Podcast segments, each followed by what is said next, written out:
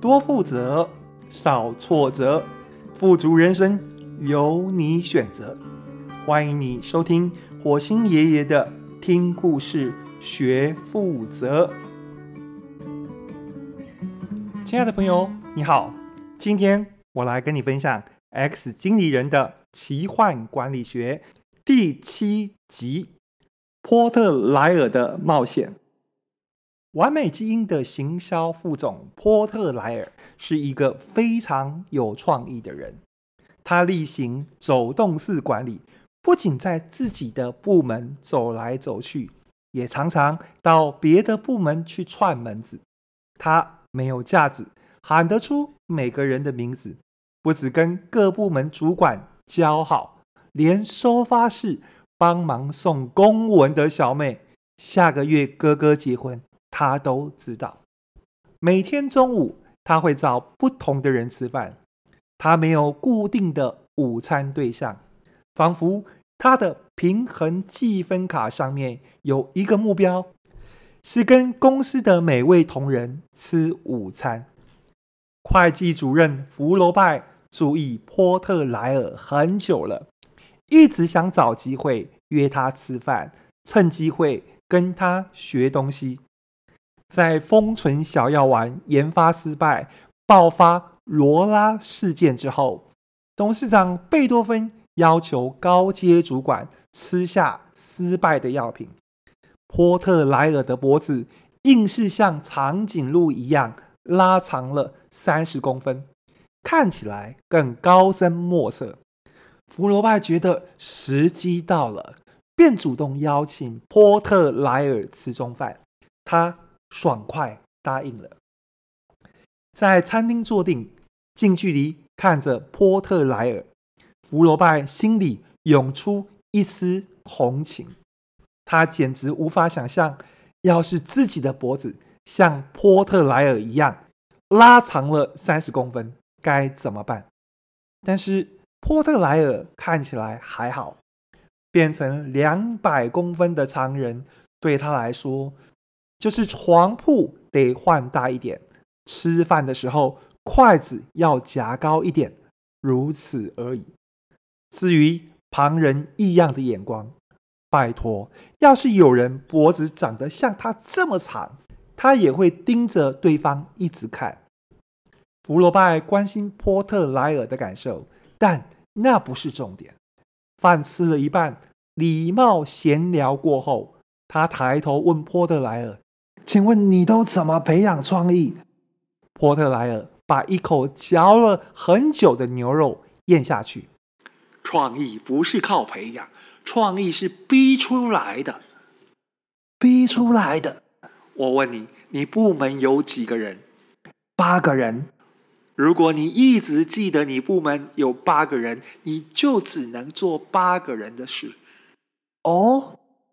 几年前，我在出版社有一回跟老板讨论年度营收成长，我定出三十趴的成长目标。本来以为老板会很高兴，没想到他不满意。他说他想的是三百趴，不是三十趴。三百趴这么高？对，就这么高。我一听吓坏了。赶紧提醒他，我部门只有三个人。他就告诉我，如果我一直想着部门只有三个人，就永远只能做三个人的事。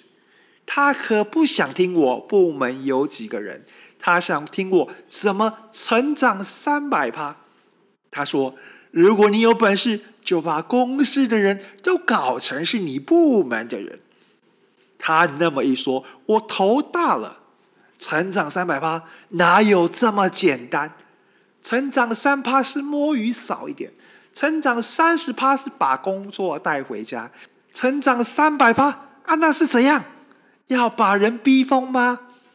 对嘛？太过分了！我当时也是这么想啊。不过干掉归干掉，我最后还是想出办法。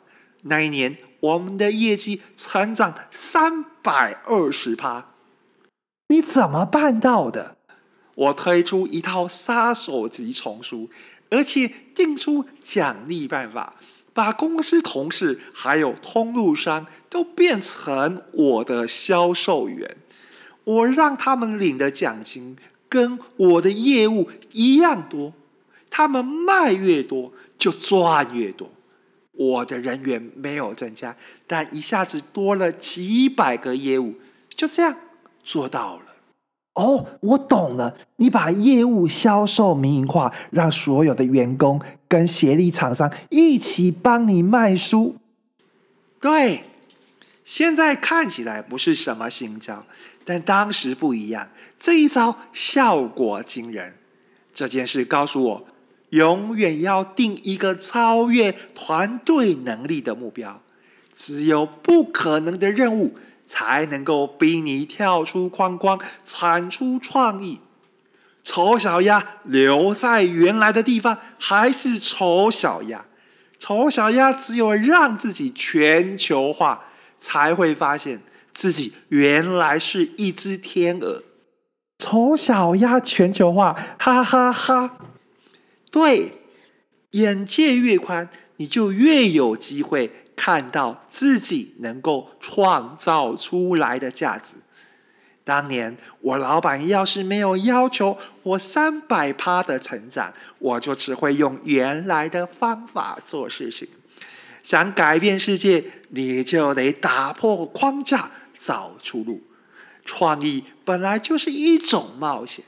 对一个开放的人，再严密的组织都关不住他。福楼拜做出一个佩服的手势，心想：原来资源有限，还可以逼出创意。这一招颇有狗急跳墙的味道。这一招果然厉害，我就把这一招叫做：请问你部门有几人？那么，请问大侠，大侠闯荡江湖那么多年，武功一定不只有这一招。小弟有幸听到，真是开心的不得了。能不能斗胆请大侠再会试一招？波特莱尔哈哈大笑。好，再来一招。这一招叫做“火车上没有什么”。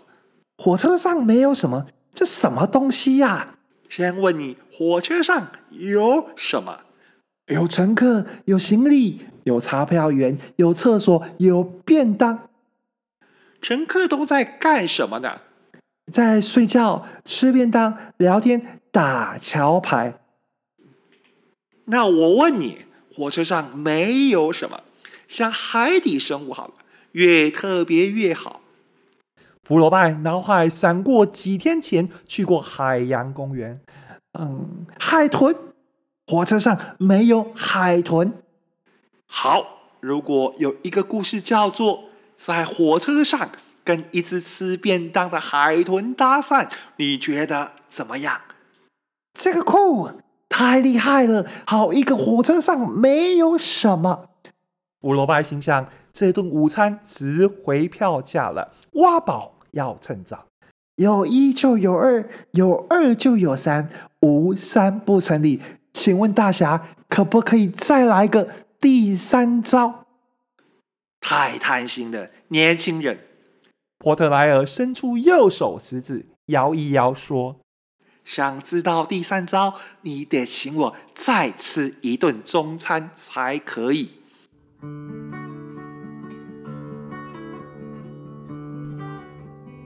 听完这一集故事，你有什么体悟呢？这一篇文章是两千零五年写的，当时我就开始运用“跟没有借东西”这一招。直到二零一四年，我才站上 TED 讲台分享，跟没有借东西。这则故事，波特莱尔告诉我们：匮乏没有不见得是坏事，懂得跟没有借东西，你就能够产出大创意。